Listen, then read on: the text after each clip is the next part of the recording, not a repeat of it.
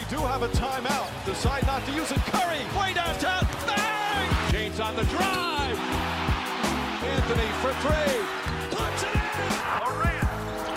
You can't keep jumping that high, man. Says who? Bryant for the win. Mesdames et messieurs, voici pour vous le dunk de l'année. Michael. It's not Scoopy, it's Michael. That's a very gentle swing. Enfin bon, c'est peut-être plutôt celui-ci.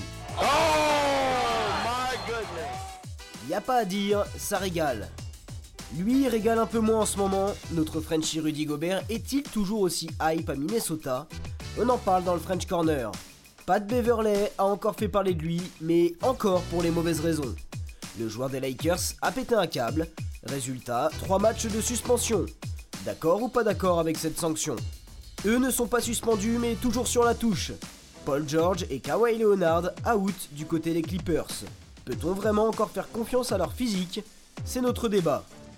Depuis le début de la saison, certaines franchises font sensation. On vous donne nos équipes surprises dans le focus. Hype. Épisode 8.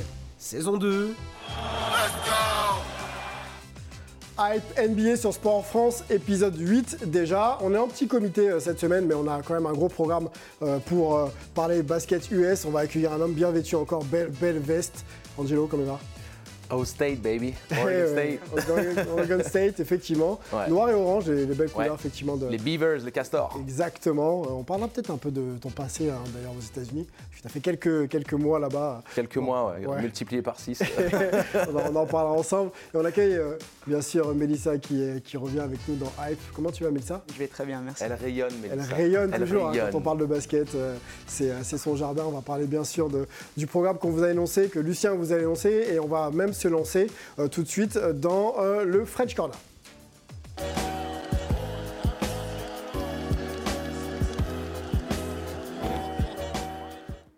C'est parti, French Corner. La semaine dernière, on parlait de d'Evan Fournier, génération 92. Un autre euh, joueur de la génération 92, 92 pardon, évolue en NBA depuis, euh, depuis euh, 13 saisons maintenant. Euh, je dis même une bêtise, je crois que c'est 10 saisons pour Rudy Gobert. On va parler de, notre Français national qui a changé de, de cette année. Il était euh, connu du côté d'Utah, il est passé du côté des Wolves. On avait fait une preview ensemble.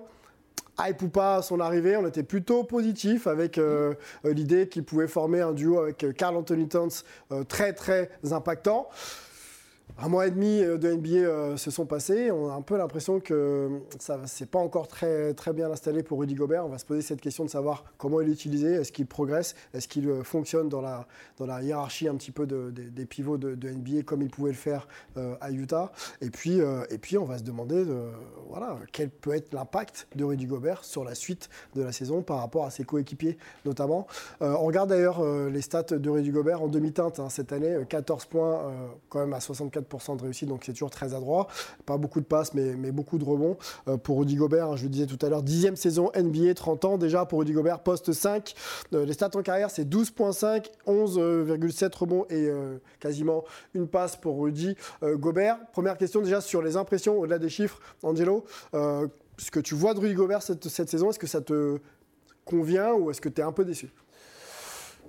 On est, on est toujours dans, dans cette attente euh, de, de réussite et on souhaite surtout la réussite pour tous nos Français qui sont en NBA. Donc euh, le bilan un peu mitigé des Wolves, euh, les commentaires à droite à gauche, on sait que Rudy est, est toujours un peu en délicatesse avec, euh, avec la presse et puis même avec euh, désormais les fans des Wolves et ses coéquipiers. Donc il y a- il y, a pas mal d'éléments qui sont insatisfaisants, mais après j'ai envie de relativiser. Si on parle d'un mec qui a 15 points, plus de 8 rebonds euh, en demi-teinte, c'est quand même qu'il a atteint un certain niveau de performance où euh, on, on- on oublie un petit peu quand même la qualité du joueur. Donc oui, on a des attentes élevées, oui, il peut faire mieux, oui, ça pourrait être euh, plus, plus réussi du côté des Wolves, Mhm. mais ça reste tout de même très, très honnête. Donc euh, Intégration réussie ou pas? Intégration plutôt correcte parce que ça prend du temps, c'est un format tellement différent dans Première le basket saison, actuel. on l'a dit, hein, du Ouais, côté ouais. des Wolves, donc ça veut dire 9 saisons à Utah. Il faut prendre ses repères. Quoi. Oui, parce que pour moi, c'est pas le seul responsable euh, de, de, ce, dé- de ce départ un petit peu mitigé des Wolves. hein. Quand Mhm. on regarde Carl Anthony Towns, qui est, on va dire, l'ombre de lui-même, euh, euh, on sait très bien que lui, son gros problème, c'est le mental, c'est son agressivité, sa rigueur dans le jeu. Euh, derrière, il y a aussi euh, un fond de jeu à installer. Euh, les Wolves défensivement sont absolument catastrophiques et une fois de plus, on ne peut pas mettre ça sur le dos du triple meilleur défenseur de, de la saison. Même si on attend de lui qu'il soit un peu ce capitaine de la défense, soit qui donne un petit ouais. peu, voilà, quand même le, Mm. le ton. Mais ça, avant de te lancer sur Rudy Gobert, on a les stats de la saison dernière comparés au stade de cette année. Voilà, euh, la NBA c'est aussi une histoire de chiffres, on peut on peut peut-être les afficher. Euh, donc Rudy Gobert euh, pour Utah l'an dernier c'était 15.6, merci Angelo, c'était c'était à peu près ça, et 50% de réussite au tir, donc euh, moins adroit finalement. Et euh, une passe une et euh, quasiment 15 rebonds par match. Et les stats de cette année, je les ai dit, je les ai euh, évoqués tout à l'heure, mais on 14 peut peut-être voilà, a 14 et 8. ouais. Alors, est-ce que, euh, au-delà des chiffres, on voit que c'est moins, mais est-ce qu'au niveau de l'impact, tu as l'impression aussi que c'est moins? Alors, euh, on compare une saison entière avec, euh, avec Un mois de saison. Ouais, un mois et demi, il a Ouais. 14. Donc, il a quoi? Il a un point de différence par rapport à ce qu'il a fait par rapport à toute une saison régulière. Ouais. Moi, je pense qu'on le juge beaucoup trop fort aujourd'hui. Il faut le laisser le temps de s'installer. Il faut le laisser le temps. C'est la première fois qu'il change d'équipe. Euh, Mm. Moi, je pense qu'il faut lui laisser le temps. Comme à tout le monde, il y a un temps d'adaptation qu'il faut avoir. All-Star et gros contrat Est-ce que ça te contraint pas à montrer plus et tout de suite? Bien évidemment que oui, parce que si on en parle aujourd'hui et si on est si focus sur ça et si euh, les supporters sont si divisés, c'est parce que justement on ne parle pas d'un petit joueur qui est arrivé là et à qui on, a- on demande beaucoup. On demande un superstar, tu vois, on demande un Hall of Fame qui sera euh, par rapport à la défense parce qu'il aura marqué l'histoire de la NBA par rapport à la défense. Il est MVP quasiment chaque année euh, euh, pour ce joueur défensif. Donc on parle de quelqu'un qu'on respecte. Donc oui, on attend beaucoup de lui. Oui, il va répondre. Et comme je dis, on a comparé toute une saison à ce qu'il a fait juste en début de saison. Il est à un point de différence. Il a deux points de différence par rapport à, euh, au rebond. Donc, Individuellement, c'est peut-être même pas. il va, il- ouais, et là, à Utah, c'était le top 2. C'est-à-dire Oui. c'était Donovan Mitchell et lui, deux Ouais. All-Stars identifiés. La hiérarchie, elle était Aujourd'hui, claire. la hiérarchie, c'est quoi alors? Bah, Aujourd'hui, on sait que les Wolves construisent autour de Anthony Edwards, que c'est lui le supposé Ouais. franchise player, ou en tout cas, ils sont dans l'attente à ce qu'il prenne les rênes. Carl Anthony Towns, le meilleur shooter euh, pivot de l'histoire, euh, selon ses Et propres puis dires. joueur All-Star aussi Et puis joueur All-Star aussi. Donc euh, à un moment donné, quand on regarde, même si Utah était une équipe plus performante collectivement, proposait un basket plus serein, avait une assise défensive plus établie, les Wolves, on les attend euh, à la même échelle que ce qu'étaient les, les Jazz de l'époque euh, Rudy, Rudy Gobert, Gobert. Ingles, Mitchell. Ouais. Et malheureusement, eh, Conley, ne pas oublier Conley. Et malheureusement, là, à l'heure actuelle, la sauce prend pas comme il faut. Et il y a pas mal de gens qu'on pourrait pointer du doigt. Et au niveau du talent pur, on peut presque dire que ces Wolves-là sont supposés être mieux armés bien sûr. que les que Jazz, euh, il n'y d'avant. avait que deux joueurs et là il y en a quand même plusieurs. Moi je pense qu'il faut vraiment être patient. Et comme je dis, c'est un nouveau système, c'est un nouveau coach, c'est un nouvel environnement. environnement. Il va devoir s'adapter. Mais euh, après, on- attention, on ne va pas attendre de Rudy Gobert qu'il nous mette 30 points. Le basket aujourd'hui est en train de développer- de- de- d'évoluer. On attend bien évidemment que les, les intérieurs puissent dominer euh, à la NBA qui met euh, 30 points par match, mais ce ne sera pas le cas de Rudy. Rudy, c'est un joueur qui a été dans ses standards. Il Oh a oui. 14 points, il en mettait 15 pendant toute une année. Donc peut-être jamais qu'il va en être- capacité voilà, d'en il mettre sera 30. jamais il en mettra jamais 30. Et, et s'il le fait, tant mieux. Mais euh, Sur un aujourd'hui, match, il peut, mais pas sur une ce saison. qu'on va l'attendre sur une Alors, saison. on n'a on n'a pas nos Skype aujourd'hui, on les a pas présentés, mais on les a laissés un petit peu se, se reposer, hein, Melvin et, et Antoine. Par contre, Melvin a souhaité réagir euh, par rapport au cas Rudy Gobert. quand tu vas chercher un joueur comme Rudy Gobert, tu chamboules ton identité de jeu. Et donc, il faut construire quelque chose de nouveau, il faut construire de nouvelles habitudes de jeu, et ça prend du temps, et c'est complètement normal. Après, si on regarde statistiquement à ce que, fait, à depuis son arrivée à Minnesota, c'est quand même plutôt pas mal, notamment sur le plan défensif, où les Wolves sont la sixième meilleure évaluation défensive de la Ligue, ce qui est mieux que la saison dernière. Euh, on a un Rudy, comme à son habitude, euh, qui efface les erreurs de ses coéquipiers, notamment de Carl Anthony Towns, Anthony Edwards et d'Angelo Russell. Et rien que de l'avoir, ça permet d'avoir une équipe qui est dans le top 10 défensif. Et malgré tout ça, il y a quand même une grosse marge de progression encore pour Minnesota. En attaque, c'est un peu plus compliqué. Les Wolves sont actuellement la 18e meilleure attaque de la ligue. Et je pense que c'est là qu'on voit vraiment ce problème de- d'identité de, jeu. C'est-à-dire que euh, des joueurs comme Carl Anthony Towns, comme, comme Anthony Edwards n'ont pas l'habitude de jouer avec deux grands. Et donc, du coup, il y a beaucoup moins d'espace. Et ça rend ce jeu un peu moins fluide. Et on sent qu'ils sont toujours en train de réfléchir à ce qu'il faut faire. Euh, pour D'Angelo Russell, c'est la même. Il est en train d'apprendre à jouer avec Rudy Gobert sur le pick and roll. Et donc, je pense que c'est normal qu'il y ait encore des petits. euh, que ce soit un peu poussif. Et on sait que Rudy n'est pas euh, le meilleur attaquant euh, de la ligue. Donc, il faut lui donner des ballons dans des cas très précis. Et je pense que s'ils font ça, ils pourront que progresser et aller au-delà de ce 50% de victoire où, ils sont actuellement. Euh, et la grosse question pour moi qui reste sans réponse, c'est surtout quel est le leader de cette équipe? Euh, Rudy ne peut pas l'être parce qu'il vient d'arriver. Carl Anthony Towns n'est pas top dans ce, dans ce domaine-là. Et Anthony Edwards est sûrement un peu trop jeune. Euh, donc tant qu'ils n'arrivent pas à trouver, je pense, qui est le lead, vrai leader de cette équipe, ils n'arriveront pas à passer le, à passer le cap. Merci Mélo, euh, toujours très complet hein, Melvin. Euh, parlons de D'Angelo Russell, donc le meneur euh, titulaire euh, de cette équipe des, des Wolves, qui s'est exprimé justement sur le cas un petit peu Rudy Gobert. Euh, pour lui, s'il réussit à attraper les ballons, c'est un joueur très très efficace. Voilà, donc dans sa déclat, il y a, pour moi, il y a deux choses. Est-ce qu'il est en mesure d'attraper tous les ballons qu'on lui donne? Par contre, s'il les a, effectivement, il va rester très très efficace. La réponse de Rudy Gobert à cette déclaration, ou en tout cas euh, à, son- à ce, à ce contexte-là, dans un match, les passes ne sont euh, pas toujours parfaites. Euh, Je dois pouvoir, donc lui, hein, d'Angelo Russell, donner encore plus de confiance et m'assurer que je les attrape toutes. Voilà. Donc entre les deux, on sent qu'il n'y a pas toujours encore une alchimie Ouais. par rapport au J'aime positionnement. la réponse de Rudy. Voilà, la, Rudy- la réponse est très diplomatique. c'est un vrai tacle là, qu'il vient de prendre. Mais, là. euh, ouais, mais il fait- reste- il reste cool. répond, euh, Mais quelque part, c'est une manière pour lui de dire Ok, je peux mieux faire. Ouais. Donc je prends pour moi ce que j'ai à prendre pour moi. Beaucoup d'humilité là. Gros, gros coup, tu vois, de hey, je suis ton coéquipier, j'ai compris le message, pas de souci. Ouais. Il fait un énorme pas en avant vers son coéquipier en disant laisse-moi travailler, je vais te donner encore plus confiance en moi pour lui dire aussi continue de me faire confiance et qu'on essaye tous les deux de trouver la solution. Et ça, c'est vraiment intéressant euh, euh, de, de voir l'approche qu'a Rudy par rapport à ça. Parce que c'est pas un homme qui a peur de, de faire des déclats ou de Bien dire sûr. ce qu'il pense. dit contre chaque, Donc euh, ça veut dire qu'il est vraiment dans un bon état d'esprit qui peut permettre à Minnesota de passer un palier dans justement cet apprentissage. Et Melo, il a mis le doigt sur un truc super important. Le leadership dans le vestiaire et le cadrage d'une équipe. C'est-à-dire qu'un un Mike Conley euh, dans, dans une équipe, ça te tient un collectif. Ce qui, ce qui manque, ce qui manque du coup euh, à cette franchise, Oui. à cette équipe qui est en train de se construire. Bah, on connaît bien D'An- D'Angelo Russell, qui était celui quand même qui était à, à l'époque euh, le, le mouchard avec Nick Young dans le vestiaire des, Des des Lakers. Lakers. Ça laisse une trace. Euh, et si tu veux, ça reste pas non plus un joueur extrêmement légitime par rapport au À ce fait, niveau-là, par rapport au fait qu'il soit très irrégulier. Conley, c'est euh, ça marche. c'est euh, une régularité absolue. euh, c'est le, le mec d'une stabilité reconnue dans la ligue. D'Angelo Russell, c'est C'est autre chose. ouais. Patience avec Rudy Gobert, on l'a compris, on va suivre bien sûr sa saison et puis on essaiera justement de, de- de vous en dire un, peu plus sur l'évolution justement de son intégration pour, pour les Wolves de Minnesota. On va rester du côté ouest des États-Unis, on va parler des Lakers dans le d'accord pas d'accord.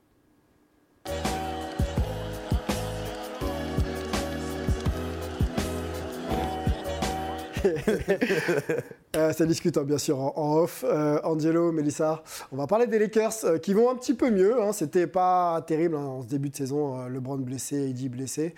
Ça gagne un peu plus de matchs, mais ça, ça essaye surtout de se faire respecter sur le terrain, mais de manière un petit peu illicite. Cette semaine, Patrick Beverley voilà, s'est distingué sur le terrain en poussant l'intérieur des Suns de Phoenix des André Ayton dans le dos, hein, on peut le dire, parce que ça va avoir, je pense, une incidence sur notre, sur notre discussion ensemble tout à l'heure. Euh, Patrick Beverley, on peut en parler, hein, c'est un, un extérieur, pardon, un arrière meneur expérimenté maintenant de 34 ans, euh, qui est passé un petit peu par toutes les franchises euh, en NBA, les Clippers, euh, Minnesota. C'est par Olympiakos en Europe aussi. Exactement, il y a eu du Houston. Et là, donc, il est avec, euh, avec LeBron. Poste 1-2, je l'ai dit, 1m85-81 kg. Il est drafté 42e par les Lakers, d'ailleurs, en, en 2009. Et voilà, les stats, vous les voyez, 8 points, à peu près euh, 4 rebonds. Mais c'est surtout un, meneur défenseur qui s'exprime aussi beaucoup euh, en parlant sur, le terrain. Donc, on va, on va discuter, bien sûr, de, tout ça euh, ensemble. Euh, suite à cette poussette, expulsion de trois matchs, suspension aussi de salaire pour euh, Pat Beverley, et ça a fait un peu parler euh, les insiders américains et même, et même les joueurs, et un certain Draymond Green, hein, qui est un peu euh, adepte de ce genre de, de situation ou d'expulsion, s'est expulsé sur le nombre, enfin expulsé, exprimé pardon, sur le nombre de matchs où notre ami Pat Beverley a été expulsé. Trois matchs, ça semble être un petit peu excessif. Êtes-vous d'accord avec la déclat de Draymond Green et donc euh, le nombre de matchs de suspension pris par, euh, par Pat Beverley On pose la question d'accord, pas d'accord, et ensuite on développe. Euh, Mélissa, d'accord, pas d'accord? Euh, pas d'accord sur la suspension. Pas d'accord, donc D'accord avec la suspension. Ok, donc on se met un peu en mode duel, hein, vous en avez l'habitude. on, va, on va écouter d'abord, voilà, on sort un petit peu les, les armes. On va écouter Mélissa, honneur aux femmes, sur, ton, euh, Honneur aux sur ta position, une minute pour, nous, pour me convaincre. Et ensuite, on, on écoutera Angelo. Donc euh, pas d'accord, pas d'accord simplement parce que je pense que ce basket, ce old school basket manque un petit peu. Aujourd'hui pour moi, le jeu est devenu un peu trop soft. On peut rien faire, on peut pas toucher les joueurs, on peut pas les pousser, on peut pas euh, euh, s'exprimer sur un contre, on peut pas s'exprimer, on peut plus regarder un joueur en face. Et pour moi, ce côté-là manque un petit peu. Donc je suis pas d'accord pour prendre trois matchs parce que je pense que le simple fait d'être suspendu et d'avoir une technique, enfin d'être sorti du match, c'était amplement suffisant. Donc je suis pas d'accord sur ce fait qu'on puisse simplement se priver d'un joueur parce qu'il y a une poussette. Ok, la poussette, je veux bien que je laisserai Angelo s'exprimer sur ça et on en parlera. Mais pour moi, voilà, le jeu devient un peu trop soft et que protéger son coéquipier qui est par terre parce qu'il y a un joueur qui s'approche, moi je reste pas d'accord sur ça. Donc on laisse pas euh, un coéquipier être approché par un adversaire aussi facilement. Donc pour moi, voilà, garder quand même cette identité du basket qui est euh, euh, bad boy sport, tu vois. C'est, on est entre nous et une équipe c'est une équipe. Tu n'approcheras pas mon coéquipier sans que je puisse, tu puisses me sentir. Donc pas d'accord. Pas d'accord, Mélissa. On a, on a bien compris sur le buzzer en plus. Bravo. Euh, shoot au buzzer. buzzer beater, comme on dit. Mélissa qui gère bien sûr le tempo. Euh, euh, c'est ça. Ça, c'est meneuse de jeu. Hein. On, connaît. Angelo, est-ce que tu es prêt à me convaincre Ready. Go. Eh bien, tu sais quoi? Je la fais pas à la Eminem, mais je suis totalement d'accord avec ce qu'elle dit. Tous les faits qu'elle a annoncés sont totalement vrais. Mais elle est en train de parler de la culture générale du jeu. Mhm. Là, on est en train de parler d'un fait et geste. Spécifiquement, parlons de la situation c'est dangereux d'arriver dans le dos, de bumper avec l'épaule dans les côtes flottantes d'un joueur qui ne s'y attend pas. Est-ce que c'est tout à fait condamnable d'essayer de se mettre au-dessus du joueur, de le quelque part le moquer, de le provoquer dans la situation où en plus il avait pris un coup au visage? Donc pour moi, on ne condamne pas euh, Ayton tel qu'on aurait dû le faire. Par contre, le geste de Beverley, est un geste réprimandable qui doit être puni parce qu'on ne peut pas non plus donner l'autorisation aux joueurs de faire des gestes dangereux qui pourraient potentiellement mettre à mal la saison d'un joueur ou peut-être euh, mettre ce joueur qui subit le coup hors des parquets. Donc la suspension est justifiée, même si je suis d'accord avec l'identité générale soft de la Ligue qui a pris un mauvais pli à ce niveau-là, mais pas d'accord sur le geste, donc suspension validée. Buzzer beater. J'ai deux, shooters meneurs là avec moi qui gèrent bien, bien le tempo. Euh, ok, j'entends tes arguments. Moi, je voudrais, avant que de vous répondre, peut-être qu'on se remette un peu dans, le contexte de deux éléments. C'est début de saison, Draymond Green. Mhm. Euh, et on se souvient un peu du, punch euh, malheureux sur le jeune Jordan Poole. On a, on a, les vidéos et on va même vous la montrer voilà, maintenant. Donc, ça, c'est un élément dont on a discuté ici. Les sanctions de la NBA ne sont pas tombées. D'accord? Ça s'est passé dans le cadre d'un entraînement, mais dans les installations de franchise NBA. Cadre privé. Voilà. C'est pas un match c'est au sein d'un vestiaire, c'est au sein d'un entraînement. D'accord, donc il y, a, forcément une différence. Voilà, on voit les images euh, d'une violence extrême, et c'est vrai que la NBA, euh, quand même, a, tardé à, réagir. Je crois qu'elle ne l'a même pas fait, et ça s'est géré en interne. Moi, je voudrais aussi qu'on évoque les années 80-90, comme tu mm. l'évoquais, euh, Angelo. On a quelques images. dans cette époque-là, on se faisait un petit peu justice soi-même, hum. et ça n'allait pas forcément vers des sanctions très, très importantes. Voire pas de sanctions du tout, des fois. Pas, de sanctions du tout. Voilà, mm. les images sont assez violentes hein, pour, pour les jeunes Accrochez-vous. C'était un autre monde. Donc c'était soit faute personnelle, soit à la limite, euh, calmez-vous messieurs et, tout ira bien. Voilà, donc ça c'est la mise, c'est la mise, c'est la mise en contexte. Ma réponse elle va être un petit peu une réponse de Normand. Euh, j'aime beaucoup l'idée de dire qu'on euh, ne peut pas sur un terrain se permettre de se faire justice soi-même. À partir du moment où il y a des arbitres et ils sont nombre de trois pour euh, officier et faire leur, travail, il faut les laisser faire, même si de temps en temps les 30 000 caméras hein, aussi. Hein, voilà, 30 000 caméras, des fans. On est regardé quand même en mondiovision, donc on ne peut pas laisser un produit et même un sport justement dériver comme ça a pu l'être dans les années 80-90.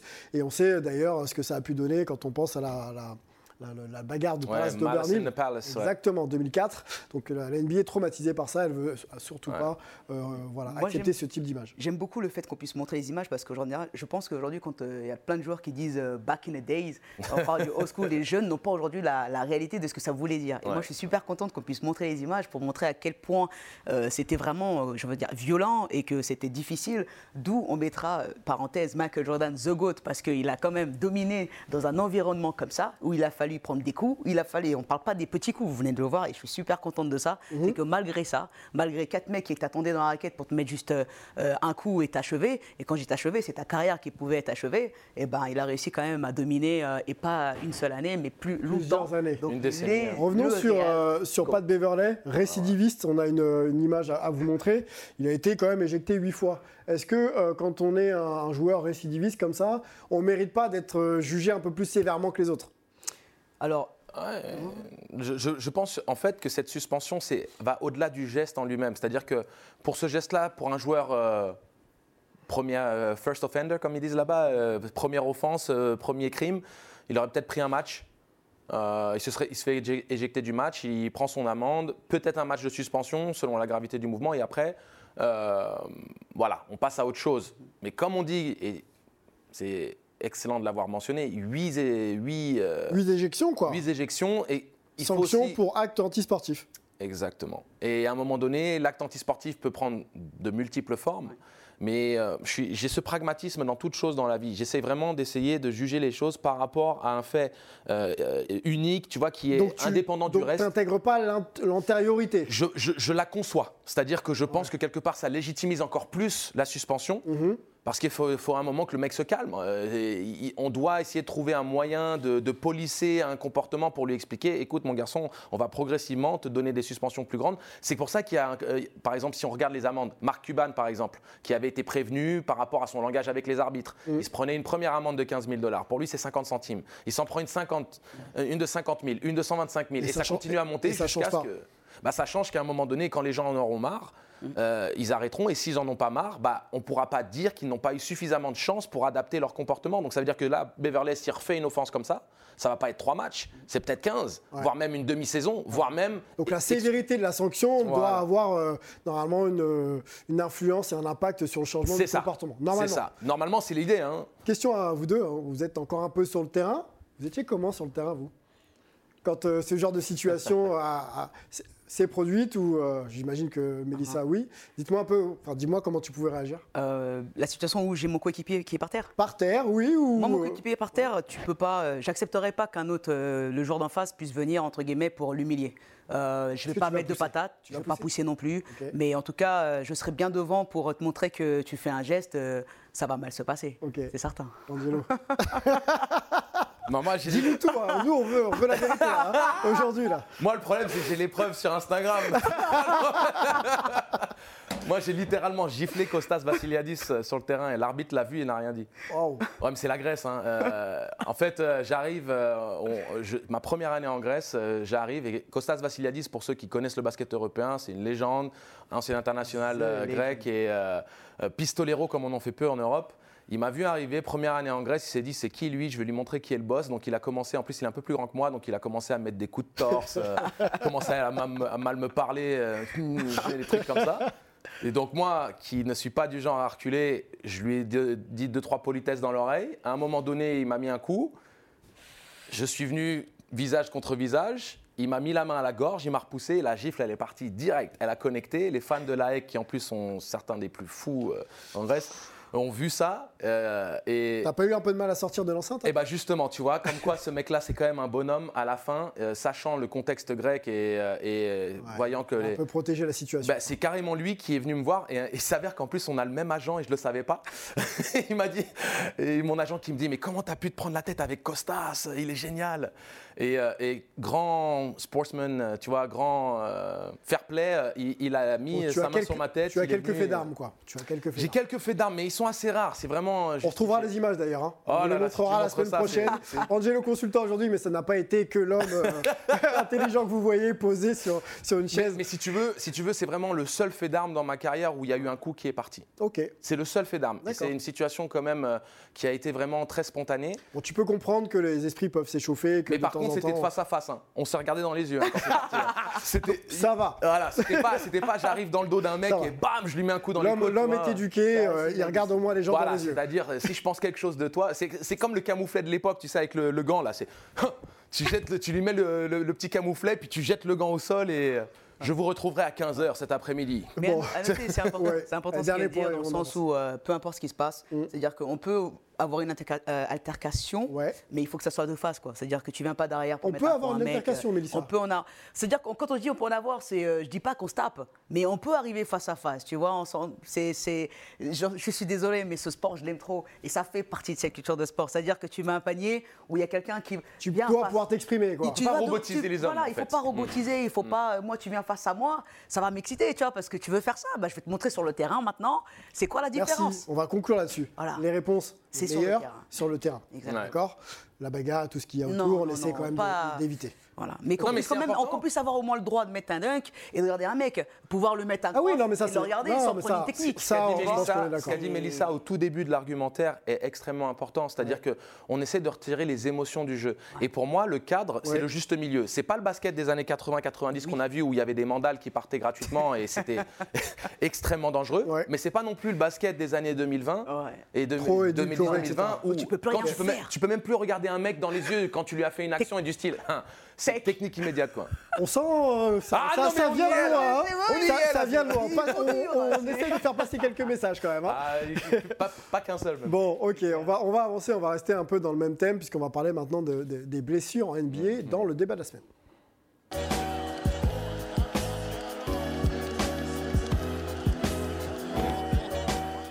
Bon, on a, évi- on, a, on a manqué de mentionner que justement ces gestes un peu antisportifs peuvent des fois provoquer aussi des blessures. Hein. on parle de joueurs qui ont des carrières et qui veulent rester sur le terrain le plus longtemps possible. Il faut également penser à ça. On en est à à peu près un mois de, de saison NBA euh, régulière, un mois et demi même. Euh, les corps, les organismes commencent déjà un petit peu à, à souffrir et on a euh, noté euh, dans Hype quelques blessures et notamment du côté des Clippers, Euh, Paul George et Kawhi Leonard qui devaient justement pour ce dernier être un petit peu le leader et le moteur sur le terrain de, de cette équipe des Clippers pour potentiellement être top à l'ouest. C'est loin d'être le cas. Du Bah, on côté, les avait en prévu comme favoris. hein.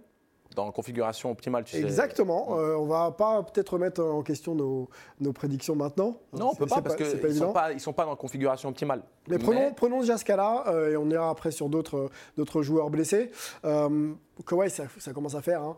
Euh, il a 31 ans, euh, il était déjà quasiment pas, pas présent la saison dernière. La et on s'attendait à ce qu'il soit vraiment euh, leader, comme j'ai dit.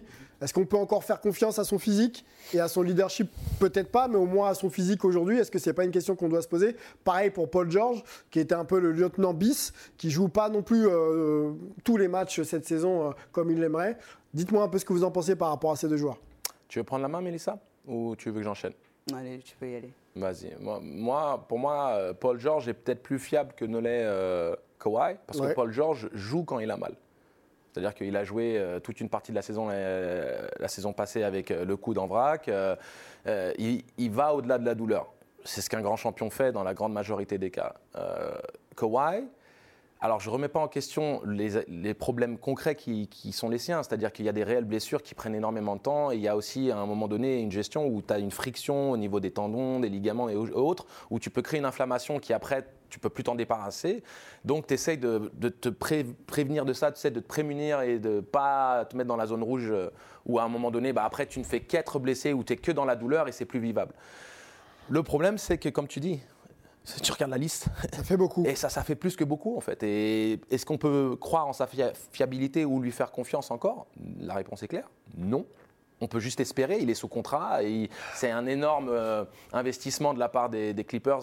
Et en configuration maximale, on imagine euh, tout se passe de manière optimale, euh, Kawhi en bonne Tu parles de santé, Kawhi ou Paul de George. Paul George par rapport à la confiance La pour, de confiance? pour moi, c'est Kawhi. Parce que comme j'ai dit, il y a plus de fiabilité du côté de Paul. Paul George, ok. Paul George est apte à jouer blessé. Même blessé. Même blessé. Et à être bon encore. On s'arrête là-dessus Vous avez été joueur. Moi, je vais parler à, à vos expériences sur le terrain. Est-ce qu'on doit accepter de jouer blessé? Bien sûr, tout dépend du niveau de la blessure, mais on a quand même euh, besoin d'être là sur le terrain à des moments clés. Ça reste que la saison régulière. Et puis, les carrières doivent durer. Comment on gère un petit peu cette. euh, vous voyez un peu ce positionnement versus je dois être là pour euh, mon équipe et pour le, le projet de l'équipe. Ouais. Et puis mon corps, quoi? Comment on fait? Bah, pour moi, il y a beaucoup trop, euh, trop d'enjeux pour prendre un tel risque. Ça veut dire que pour même un joueur aujourd'hui, pour moi, euh, qui n'a pas forcément une carrière NBA, je reste persuadé que la blessure, euh, il faut prendre le temps au repos parce que c'est plus important d'être sur un terrain longtemps et de terminer une saison correctement parce qu'il y a des enjeux, parce qu'il y a plein de choses. Et non seulement des enjeux sportifs, mais a la santé. pour moi, être en bonne santé, c'est plus important que tout. Alors, jouer blessé, c'est prendre le risque d'être absent et de manquer beaucoup de choses quand tu es blessé tu es blessé, tu n'es pas seulement blessé sur le terrain. Quand tu peux pas marcher, c'est chez toi que tu peux pas marcher. C'est tes enfants que tu peux pas prendre soin. Il y a plein de choses, entre guillemets, qui dépendent de ça. Donc être en bonne santé, c'est la priorité. Un joueur blessé, c'est sur le côté, c'est prendre le temps de revenir, prendre le temps à la convalescence. Par rapport à, à c'est compliqué parce que c'est un joueur sur lequel on mise beaucoup. Aujourd'hui, les Clippers, euh, même Paul George n'a pas autant d'impact que euh, peut avoir euh, Kawhi dans une équipe. Il est aujourd'hui la, la, personne que les Clippers comptent sur, sur pour gagner ce titre aujourd'hui. On a besoin de Kawhi. Cette équipe le sait, le coach le sait, tout le monde le sait. Mm. Maintenant, Kawhi, c'est quand même euh, oui, il y a beaucoup de récidivistes. On a quand même le Spurs quand il a refusé de jouer parce qu'il avait mal, mais on ne savait pas qu'est-ce qui se passait autour de lui, etc. Donc il a été longtemps absent. Mais je pense que c'est aussi un joueur qui a joué dans la douleur. Et qu'à un moment donné, je pense que les joueurs ne sont pas, euh, entre guillemets, des robots quand euh, on le sait très bien dans les backstage, quand tu es blessé, on va venir te voir pour te dire bon, tu reprends quand? On va essayer de te voir 15 médecins pour que tu puisses entre mm. guillemets, avoir des avis différents, etc. On fera tout pour que tu sois sur le terrain. Sauf qu'à un moment donné, euh, jusqu'à ce que le joueur puisse dire stop. Je ne sais pas ce qui s'est passé. Je ne pourrais pas. Il y a blessure et blessure. La blessure et blessure. Il y a blessure et blessure. Et là, l'équipe, oh, il manque sa première année parce qu'il se fait quand même une rupture au ligament euh, au croisé. Il a quand même une rupture de croisé. Une rupture de oh. croisé, c'est une saison. Et comme je dis, je me suis fait euh, une déchirure là sur le solaire, c'est 7 cm. Le médecin que j'ai vu, c'est le médecin du PSG qui m'a dit voilà, il faut compter au moins 7 cm, c'est 1 cm, il faut compter 1 cm par centimètre de déchirure. C'est Pour que ça puisse cicatriser, c'est une semaine. Donc 7 cm, c'est euh, 7 semaines. Et après, tu vois comment ça se passe et comment ça cicatrise. Il m'a dit, là, ça va, on compte par semaine. Un mec comme, euh, comme euh, ah Mbappé ou comme Neymar, il a ça, c'est 4 mois d'arrêt sans discuter les enjeux ne sont pas les mêmes. Les enjeux sont pas les, les mêmes. enjeux ne sont pas les mêmes. Exactement. On investit beaucoup trop sur ces joueurs-là pour dire qu'aujourd'hui, il est blessé et il revient dans une semaine. Là, il a une entorse à la cheville. Ça prendra le temps que ça va prendre. Une entorse à la cheville, c'est au moins 14 jours. Mais c'est Et Donc, tu multiplies ça parce que tu veux qu'il puisse être sur le terrain longtemps. Tu as des, des liaisons qui, qui tu veux qu'il puisse être sur le terrain, déjà, hein, ce qui n'est pas forcément le cas, et ensuite longtemps. Euh, sportif de niveau que vous avez été, est-ce qu'on est toujours à 100% quand on arrive sur le terrain? Très honnêtement, non. Donc comment on fait? Jamais, pas un match. C'est au propre joueur de prendre sa décision, de se dire, bon là je suis apte, j'y vais. En fait, euh, je vais faire référence à ce que disait Michael Jordan euh, dans le, documentaire The Last Dance, où à un moment donné, euh, après sa fracture au pied, le président et propriétaire des Bulls dit Tu restes sur, sur, le côté, Michael. il y avait 90% de chances que tout se passe bien, mais il y avait 10% de chances qu'il y ait une récidive. Et s'il récidive, fin de carrière, plus de basket. Et, euh, et Reinsdorf qui essaye d'expliquer à Jordan, euh, mais si tu avais un mal de tête et qu'on met euh, dans, dans, ta, dans ta, petite capsule là de, de cachet, 9 cachets qui vont te guérir et un cachet avec du cyanure qui peut te tuer. Tu risquerais de prendre un cachet? Et Jordan lui dit, ça dépend à quel point le mal de crâne est intense. intense. Donc pour moi, c'est tout dépend de, de, de ton on a vu par exemple un Clay Thompson qui était totalement euh, désespéré, euh, dépressif d'être euh, éloigné des parquets, il en, fondait en larmes sur le côté du terrain. c'est quelque chose qui est particulièrement compliqué parce que il y a C'est très individuel dans l'approche. Et puis il y a surtout des blessures, comme le dit Mélissa, où tu n'as juste pas le choix. Mais il y a d'autres blessures où c'est euh, bon, bah, j'ai une petite contracture là, je mhm. gère. Euh, une petite tendinite ici, bon, bah ok, les soins. Et, euh, à notre niveau, alors peut-être qu'en Europe, c'est différent parce que nous, c'est un match par semaine et qu'à un moment donné, il y a une obligation avec moins de matchs où on fait 34 mhm. matchs de saison régulière. Il y a, plus de temps pour notion de descente et de montée. Mhm notion de titre et de, rétrogradation. Mhm. En NBA, quoi qu'il arrive, les franchises peuvent dire bon, on fait la passe sur cette année, on l'a signé pour 4 ans, on veut qu'il soit bien, on investit pour l'année prochaine. Tu vois, un Kate Cunningham blessé, on prend aucun risque. Mhm. Un Kawhi blessé, 40, millions l'année Ok. On prend aucun risque. Un Angelo de Sagarakis, euh, bah... Allez, va jouer, va jouer mon ami. Je voudrais qu'on écoute, euh, l'avis de, de, Melvin qui s'est quand même exprimé sur la question euh, Kawhi. Melvin qui, qui, le voit jouer en conférence Ouest, pas loin de San Francisco. On écoute Melvin et puis on continue à discuter tout ça. Pour moi, Sylvain, dans la liste que tu viens d'énumérer des joueurs qui manquent le plus à leur franchise, pour moi, celui qui manque le plus à la sienne et de loin, c'est Kawhi Leonard. Tout simplement parce que son absence change absolument tout pour les Clippers. Euh, avec lui, on parle d'une équipe euh, qui était prétendante au titre, prétendante à la couronne de la conférence Ouest. Et sans lui, on parle d'une équipe qui est une équipe moyenne de la conférence Ouest, une équipe dans le ventre mou. Euh, et encore faut-il que Paul George soit, soit, également présent. Mais c'est vrai que personne dans l'effectif actuel des Clippers ne peut répliquer ce que fait Kawhi Leonard. Et, malheureusement pour eux, s'il n'est pas là, euh, ben c'est une saison qui passe un peu, qui passe un peu à la trappe. J'ai envie de dire encore une fois, parce que depuis son trade et son arrivée, au, son arrivée à Los Angeles, au final, les Clippers sont pas grand-chose à se mettre sous la dent. Il y a eu une finale de conférence euh, il, y a, il y a deux ans, mais elle est arrivée alors que Leonard s'était blessé au premier tour des playoffs. Euh, donc au final, ça change vraiment tout. Ça change euh, leurs ambitions sportives, mais ça change aussi l'avenir de la franchise parce qu'on sait que Steve Ballmer, Steve Ballmer pardon, met les moyens. il construit une nouvelle salle, il veut vraiment aller chercher ce titre. Mais si après 4 ans, bah, tu as rien à montrer et tu ne veux pas te, te, reposer sur Kawhi Leonard, il bah, va falloir changer de direction. Et on sait qu'en NBA, ça va prendre beaucoup de temps. Alors, élargissons un petit peu, peu l'angle. Je le disais en, introduction, plusieurs joueurs euh, sont blessés. Nous, on en a noté 5. Euh, on peut peut-être euh, vous, les, présenter. Damien Lillard, donc pour Portland. tension au mollet. Kawhi Leonard, donc c'est une entorse à la cheville. On ne l'avait pas précisé. Paul George, élongation aux ischios, donc les deux Clippers. James Harden, élongation au tendon du pied. Et Lamelo Ball, qui s'était fait une très très grosse entorse en pré-saison et qui n'est toujours pas revenu, qui n'est pas dans le carton. Donc parmi ces 5, euh, non, euh, lequel le manque plus à sa franchise Mélissa? Kawhi. Kawhi? Kawhi Leonard, Ok, je te laisse développer?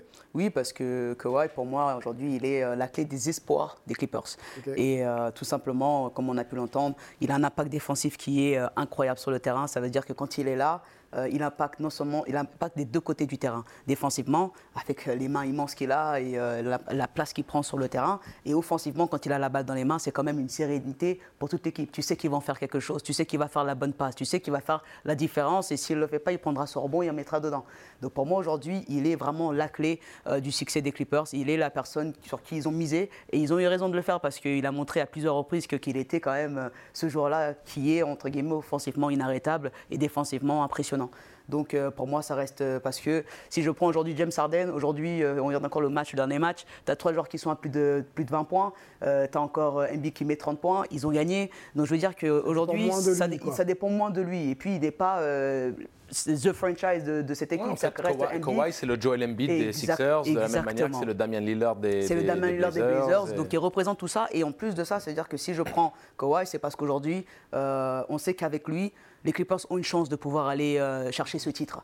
Euh, si je prends euh, Damien, même s'il sera là, s'ils arrivent à atteindre les playoffs, ça sera entre guillemets un, succès pour, pour eux. Si je prends aujourd'hui, comme on dit, voilà, c'est-à-dire qu'aujourd'hui, sans Harden, les, les, les, Philippe encore aller en playoff. C'est-à-dire qu'aujourd'hui, l'impact qu'il a, change tout pour cette équipe. Elle change complètement tout, la dimension de l'équipe. Donc pour moi, c'est pour ça que je le mettrai devant, non seulement à cause de, de son impact, mais aussi à cause de l'impact de toute une équipe dans le classement qui change tout. Donc là, oui tout est construit autour de, de, Kawhi, surtout cette année. On se souvient des propos de Nicolas Batum, où lui-même se disait que cette année, ça allait être leur année. Pour l'instant, ça ne démarre pas très bien. Mais, l'important, c'est la même. Si tu veux, je ne mets, pas de, je, mets pas de classement, y a pas de, je ne priorise pas une absence plus que l'autre. Elles ont le même impact. Euh, chaque, chaque franchise a des enjeux différents. Mhm. Chaque franchise a des ambitions différentes. Mais quoi qu'il arrive, chaque franchise a un franchise player, un joueur sur qui tout est basé, autour de qui tout est construit. Et donc, quand ce mec-là manque. Ça euh, déstabilise le projet. Complètement. À, complètement. court terme. tu peux euh, évoquer du coup le nom du joueur qui impacte le plus par son absence Pour moi, c'est Damien Lillard. Parce que, euh, contrairement à un Kawhi Leonard, qui n'a pas créé encore de culture du côté des Clippers, mhm. Damien Lillard, c'est les Blazers. Tout, tout ce qui concerne les Blazers et l'identité de jeu, la culture de la gagne, c'est Dame Time. Damien Lillard. C'est-à-dire que cette franchise a été construite sur la durée maintenant depuis une décennie autour de ce joueur. Euh, Kawhi est arrivé en grande pompe, grande recrue. Il est venu en binôme. Il hein. ne faut pas oublier qu'il est venu avec Paul George. Mm-hmm. C'était supposé être Batman et Robin du côté de, Los Angeles, euh, euh, reprendre la ville en main et créer en fait une nouvelle culture qui, est très Lakers là-bas. Hein. Euh, qui est même uniquement Lakers, si on, si on veut vraiment être euh, pragmatique vis-à-vis de l'amour qu'ont les gens pour, pour ces deux franchises dans, dans, la ville de Los Angeles. Donc, du côté de Portland, c'est Damien Lillard. Tu vas regarder Damien Lillard comme étant euh, à la même échelle qu'un Clyde Drexler et dans le temps probablement dépasser Clyde Drexler, même si avec Drexler et Terry Porter ils sont allés en finale NBA deux fois. Génération pour les plus jeunes, 90. Ouais, c'est ça, Les années 90, Dream 90. Simmer, Clyde Drexler. Mais si tu veux, Damien Lillard, euh, vu que c'est lui le go-to guy, et c'est aussi lui qui euh, donne ce sentiment que tout est possible une fois qu'il est sur le terrain. Tu retires également le meilleur scoreur de l'équipe. C'est-à-dire que est-ce qu'ils ont la profondeur de banc pour pouvoir pallier à l'absence d'un mec qui a quasiment. On va, on va te répondre, on a un carton euh, fait par notre chef d'édition euh, qui bosse très bien d'ailleurs, Lucien. Euh, 20 journées euh, en NBA pour les, pour les Blazers. Il y a 9 matchs manqués donc pour Damien Lillard. Le bilan avec lui, c'est 7 victoires, 4 défaites. Le bilan sans Damien Lillard, c'est 4 victoires, 5 défaites. Et on rappelle donc la blessure actuelle, tension au mollet droit. Donc ça confirme aussi un petit peu, euh, même voire beaucoup tes propos. Moi je voudrais qu'on aille sur un joueur... euh, Bah, avec lui en début de saison, ils étaient dans le top 4 de ils la étaient dans le top hein. 4, ouais. très très gros début de saison, Ouais, effectivement, donc, avec, euh, avec Damien Lillard. Surtout dans une, dans une NBA aussi homogène, là, Sylvain. C'est-à-dire que là, plus que jamais, euh, je ne parle pas juste du niveau global de la ligue, mais Mm. le, le- le bas de classement reste le bas de classement et le haut de classement reste le haut, mais il est au-delà des Celtics et des Bucks, et on peut peut-être mettre Phoenix. Il y a très très peu d'écart euh, sur le top 12-13 de la conférence. Ça se joue à, une, à deux matchs près, tu peux être troisième de la conférence à l'heure actuelle. Un mot sur euh, la Melo Ball. Euh, qui n'a pas joué un match cette saison. Euh, les euh, Charlotte Hornets ne sont pas très bien en ce début de saison, euh, bord play-in, voire même euh, en, Ah, ils, sont en- surtout, ils sont surtout candidats à loterie là. hein. Voilà, joueur, Mm. joueur, joueur playmaker, joueur qui, voilà, qui met les autres un petit peu en valeur, très flashy aussi, capable de, de faire beaucoup de choses. On voit là d'ailleurs le, le carton, les boules pour ball. Bien joué Lucien. 20 et- 21 journées, euh, 18 matchs manqués, donc il a joué un petit peu quand même. Une victoire, deux défaites avec la Melo Ball et 5 victoires, 13 défaites sans la Melo Ball en torse de la cheville gauche. Est-ce que c'est pas justement euh, peut-être le joueur le plus impactant pour son équipe qui manque à son équipe en ce début de saison, tant euh, autour de la Melo Ball? Euh, Gordon Hayward est là, mais bon, voilà, on Non, sait que c'est pas le toujours. Et en plus, c'est le même problème de blessure. Ouais. Est-ce que c'est pas lui justement qui manque le plus au Charlotte Hornets pour tenter d'être milieu, voire euh, bord de playoff? Alors, ce qui manque au Charlotte euh, par rapport à la Melo, la Melo, c'est pas seulement un joueur, euh, c'est une star sur le terrain, c'est une star en dehors du terrain. La Melo, c'est celui. Star euh, et pas superstar, on est bien d'accord. c'est, Oui, il n'est pas encore superstar. C'est vraiment. euh, mais je dis star avec un vrai S. euh, Ouais, et ouais. vraiment, je pèse le mot parce que ce petit, euh, je me rappelle encore le jour de sa draft. Tout le monde, j'en ai pas dormi de la nuit pour savoir quel, euh, sur quel euh, il serait numéro 1 ou numéro 2. Mais c'est de voir l'engouement autour de lui, les gens qu'il a ramenés dans cette salle, euh, l'amour de Charlotte qui est revenu. Parce que voilà, aujourd'hui, euh, si on devait regarder le nombre de maillots qu'il a pu vendre, juste grâce à. Grâce, euh, les Charlotte ont pu vendre grâce à la Mélo. La Mélo, aujourd'hui, il donne envie. Il donne envie de regarder les matchs euh, de, de Charlotte, il donne envie d'y aller, il donne envie. euh, et pour moi, c'est vraiment tout ça qui que représente la Melo Ball. Donc oui, il manque à l'équipe, mais il manque surtout à toute, euh, Toute à- la à hype toute la autour hype de- autour de, de Charlotte toute la pour, ville, justement de le projet, ouais. Oui, moi, c'est vraiment ça que je dirais par rapport à ce garçon. Et il est juste. C'est beau et ça donne envie de le voir jouer. Quand tu vois la Melo Ball jouer, tu as envie de jouer au basket. Ce petit te fait des choses incroyables, tu sais jamais ce qu'il va faire. Mm. Il a un courage énorme, il a peur de personne. Euh, c'est- il donne envie de voir jouer et ça fait plaisir. Quoi. Ça fait vraiment plaisir. a, mais il y a des blessures différentes, Ah, tu vois. euh, ouais. Tension au mollet, c'est un truc que tu gères bien. Le problème avec les blessures qu'ont les Kawhi Leonard et consorts, quand tu vas dans des blessures extensives euh, qui t'immobilisent longtemps et autres, c'est que quand tu reviens, généralement, tu compenses. Et quand tu compenses, qu'est-ce qui se passe? D'autres blessures apparaissent. D'autres blessures apparaissent. Donc euh, tu vas voir que ça se déplace, ça se dispatche sur toute, euh, toute Et- ta morphologie. À un moment donné, c'est ischio, faut- après c'est le dos, après dernier mot Et Angelo le dira Ouais. aussi, euh, c'est quelque chose, il faut savoir que tous les sportifs, il n'y a pas un sportif aujourd'hui qui, qui a eu une carrière et qui joue sans blessure et sans douleur. On a tous des douleurs, on a tous des pathologies qui sont restées, on a Charge tous, aux sportifs de haut niveau de antécédents. manager un petit peu ça Il y et a de jouer tous avec. les joueurs, quand bien même tu seras absent 6 mois, 8 mois, 9 mois, 11 mois et des années, tu reviendras, il y aura toujours quelque chose, entre guillemets. Les sportifs ont l'habitude de jouer avec des douleurs. c'est ce et que disait. Kobe au sujet de LeBron, hein. Ouais. Euh, paix à son âme, mais c'est ce que disait Kobe au, su- au sujet de LeBron. LeBron qui commence à avoir plus de plus en plus de blessures, et Kobe lui disait il va falloir maintenant qu'il adapte son jeu, de Mhm. Ok. telle sorte à ce que lui qui joue d'une certaine manière puisse arriver à un moment donné où il, il se gère, euh, il utilise moins certaines choses qui sont plus à même de l'amener vers la blessure. Sujet, Donc, sujet intéressant. ouais. Ouais, pas, mal de, pas mal de ramifications et d'angles. On pourra aussi développer justement euh, cette notion un petit peu de comment gérer quand on arrive en fin de carrière. On va euh, se faire un petit focus euh, sur les équipes surprises, les équipes hype de ce début de saison.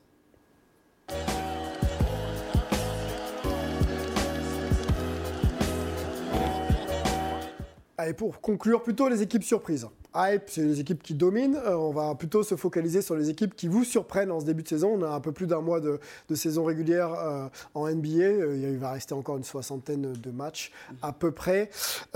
Dites-moi tout. La semaine dernière, on faisait un petit peu les équipes qui seraient plutôt tanker, donc Victor Wembanyama compatible. Là, on va monter un petit peu le level. Quelles équipes vous surprennent en ce début de saison? On commence par toi, Mélissa. Pour moi, les Cavaliers. Cavaliers. c'est ma team, tu peux pas faire ça. T'as pas le droit. Pas le droit. Allez, on. Donc une équipe de la conférence Est, les Cavaliers, on regarde le, tableau d'ailleurs, bien en selle les Cavaliers. Euh, donc 21 euh, journées de saison régulière, donc c'est à peu près pareil pour, pour euh, cette équipe que pour le reste. Troisième, troisième place à l'Est hein, quand même. 13 victoires, 8 défaites et troisième au pourcentage de tir à 3 points. 39,1% à 3 points. Quand on sait que le NBA moderne aujourd'hui, c'est beaucoup au large, mhm. quand on les met, c'est mieux. On t'écoute, Mélissa. Non, Cavaliers, parce que euh, c'est pas la place qu'on les attendait. Ils étaient 9e normalement l'année dernière, ils ont fini 9e. Euh, mais si tu les prends les, les, deux années avant et les troisième années avant, ils étaient avant-dernier et dernier. Donc pour moi, c'est une équipe à laquelle. Euh, on ne regarde plus, on n'en parle plus euh, depuis que le band est parti, depuis que. Euh, Ils ont tourné cette page-là. Irving, on a tourné la page. Et assez vite, hein, d'ailleurs. Et très très vite d'ailleurs, parce que derrière ça, bah, après, Kevin Love qui est reparti là-bas, mais bon, il n'y a pas eu de résultat, il est aussi blessé. Enfin, je veux dire, aujourd'hui, pour moi, les Cavaliers, c'est juste pas l'équipe à laquelle tu t'attends à ce qu'ils puissent être troisième ni quatrième. Alors, qu'est-ce qui explique justement cette euh, bonne position? Est-ce que c'est l'arrivée de Donovan Mitchell? Est-ce que c'est l'éclosion d'Evan Mobley qui progresse un peu? Ou Darius Gartland aussi, le, meneur explosif All-Star déjà? beaucoup développé sur ça. Alors, vas-y, on a peu de temps, malheureusement. Je vais laisser la parole parce que je pense qu'on a pris la même équipe euh, et on est tous les deux surpris. Mais il l'aime beaucoup plus que moi. Moi, je suis surprise parce que c'est pas une équipe que j'apprécie forcément et que j'ai l'habitude de regarder. Mais surprise, parce, agréablement surprise par entre guillemets ce qu'ils sont en train de proposer et le jeu qu'ils sont en train de proposer, euh, tout ce qui se passe autour. Mais comme c'est. Euh, Bigger staff, Evan Mobley, mm. Darius Gartland. Qu'est-ce qu'on a d'autre Donovan Mitchell. Quel est le, joueur, ou bien sûr le coach hein, pour le Bigger staff, qui a le plus d'impact sur les résultats de la franchise? Fou Qui? Oui, on, a, on a peu de temps, je préfère préciser. Honnêtement, Sylvain, euh, pour moi, ce serait prendre le mauvais chemin que d'essayer d'identifier une personne. D'accord, c'est vraiment collectif Oui, c'est un effort collectif. Et c'est à l'image de ce début de saison, en fait. C'est qu'il y, a, quelque chose qui est en train de se passer. Alors, l'arrivée de Donovan Mitchell aide à vraiment EP les, ambitions. Ils sont en train de se dire, mais déjà l'année dernière, on a montré le, bout du nez. Mhm. On était des, jeunes loups là qui, euh, qui avions faim. Maintenant, on a, on a le l'alpha qui vient d'arriver, le une chef année de supplémentaire. une année supplémentaire. Même si Mobley est un petit peu décevant, je pense qu'il a encore du mal à passer ce palier, surtout avec le départ de Mark Cannon du côté des Jazz. Mhm. Là, c'est vraiment porte ouverte. Kevin Love compense. Donc, euh, vu que Mobley met un peu de temps, Kevin Love revient. Allez, il est tombé dans la, dans la fontaine de jouvence. Euh, tout se passe bien, il met dedans. Euh, ce, qui, ce, qui est ce qui est important pour moi, c'est que c'était l'équipe que j'avais mentionnée en début de saison. On avait dit qu'elle était un peu votre outsider de, de choix. Et si vous pouvez aller regarder sur notre chaîne YouTube, sur les premiers épisodes, c'est exactement l'équipe que j'avais que j'avais choisie. Donc merci Mélissa pour la passe d'ess. Et ce qui est intéressant, c'est tu regardes la différence de points au niveau des victoires, au-delà du bilan. Tu as euh, les Suns à l'ouest et les Celtics à l'est, devinez qui est troisième de toute la NBA en, termes différentiels de points? Eh bien, c'est les Cavs. Et c'est quelque chose de significatif. Il ne faut pas prendre ça à la légère parce que les victoires et les défaites, euh, ça vient, ça va. Mais le différentiel de points démontre tout de même une qualité de jeu dans la constance de la saison. Alors, qualité sur quels aspects du jeu? Défensif ou offensif? Les deux. C'est-à-dire qu'ils sont capables de mettre des points sur le scoreboard, mais ils sont aussi capables de maintenir la défense, euh, ou en tout cas de faire le job nécessaire défensivement pour avoir des victoires plus confortables. D'accord. Sur le pourcentage de tir à 3 points, toi qui as été shooter toute ta carrière et toute ta vie, euh, que, comment tu analyses le fait que le, ça step up à ce niveau-là et que maintenant ils sont quasiment à 40% Eh bien, il y a, on va dire, euh, qualité du jeu proposé en attaque avec le mouvement de ballon, la volonté de se passer la balle arrive dans les bons timings. Bon timing et surtout volonté de l'extra passe parce qu'on ne peut pas contenir, enfin, on peut pas maintenir un pourcentage au tir très très élevé quand on est sur de l'exploit individuel, quand on est sur du travail collectif pour démarquer le coéquipier. Et sans shooter référencé, on est bien Exactement, exactement. Et, le petit point à, dire aussi pour finir, c'est ils sont intraitables à la maison. Mmh. Euh, 8 victoires et une défaite. Et c'est là où il faut qu'ils passent un palier, c'est leur capacité à voyager. À voyager correctement. On va écouter Melvin aussi qui a un point euh, notamment sur Sacramento et Indiana dans euh, son focus. Mon équipe surprise de ce début de saison, elle est en Californie. Et non, ce n'est pas les Warriors, ce sont les Kings entraînés euh, par un ancien assistant coach euh, des Warriors, Mike Brown. Et d'ailleurs, je voulais revenir sur trois personnes euh, qui sont responsables pour ce bon début de saison. Mike Brown, le coach, Monty McNair, le GM, et Aaron Fox, le meneur de jeu et la star de cette équipe. Donc Mike Brown, c'est vraiment le gros changement. C'est exactement le coach qu'il fallait à cette équipe. C'est un coach qui est extrêmement sérieux, extrêmement organisé, voire maniaque, euh, à cheval sur certains principes de jeu. Et tout son collectif, tous ses joueurs ont vraiment répondu présent euh, à ce qu'il demande. Euh, Monty McNair, c'est le GM. on se rappelle qu'il avait été conspué pour le trade d'Ali Burton et de Sabonis, mais au final, Sabonis brille avec Fox à Sacramento et il a réussi à aller chercher des, des shooters pour vraiment les accompagner comme Kevin Werther.